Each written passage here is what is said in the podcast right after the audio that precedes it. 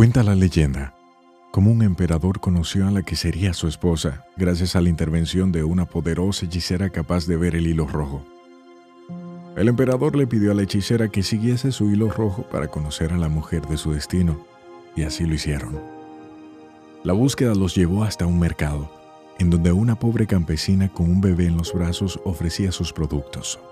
Al llegar allí, se detuvo frente a ella y le invitó a ponerse de pie.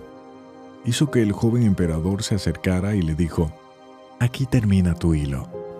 Sin embargo, al emperador no le hizo demasiada gracia que su destino se entrelazara con esa mujer tan pobre, por lo que enfureció, creyendo que era una burla de la hechicera.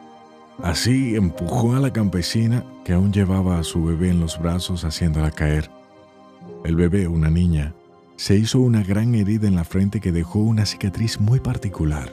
A la hechicera por su parte ordenó que le cortaran la cabeza. Pero lo que no se esperaba fue lo que pasaría muchos años después, cuando llegó el momento de casarse. Se le recomendó que se casara con la hija de un general muy poderoso y para su sorpresa, el día de la boda, cuando le vio la cara se dio cuenta de una realidad. La mujer tenía una cicatriz muy particular en la frente, fruto de una caída siendo una bebé.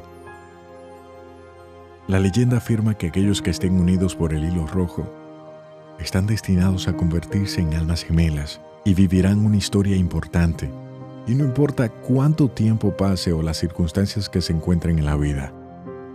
El hilo rojo puede enredarse, estirarse, tensarse o desgastarse, pero nunca romperse.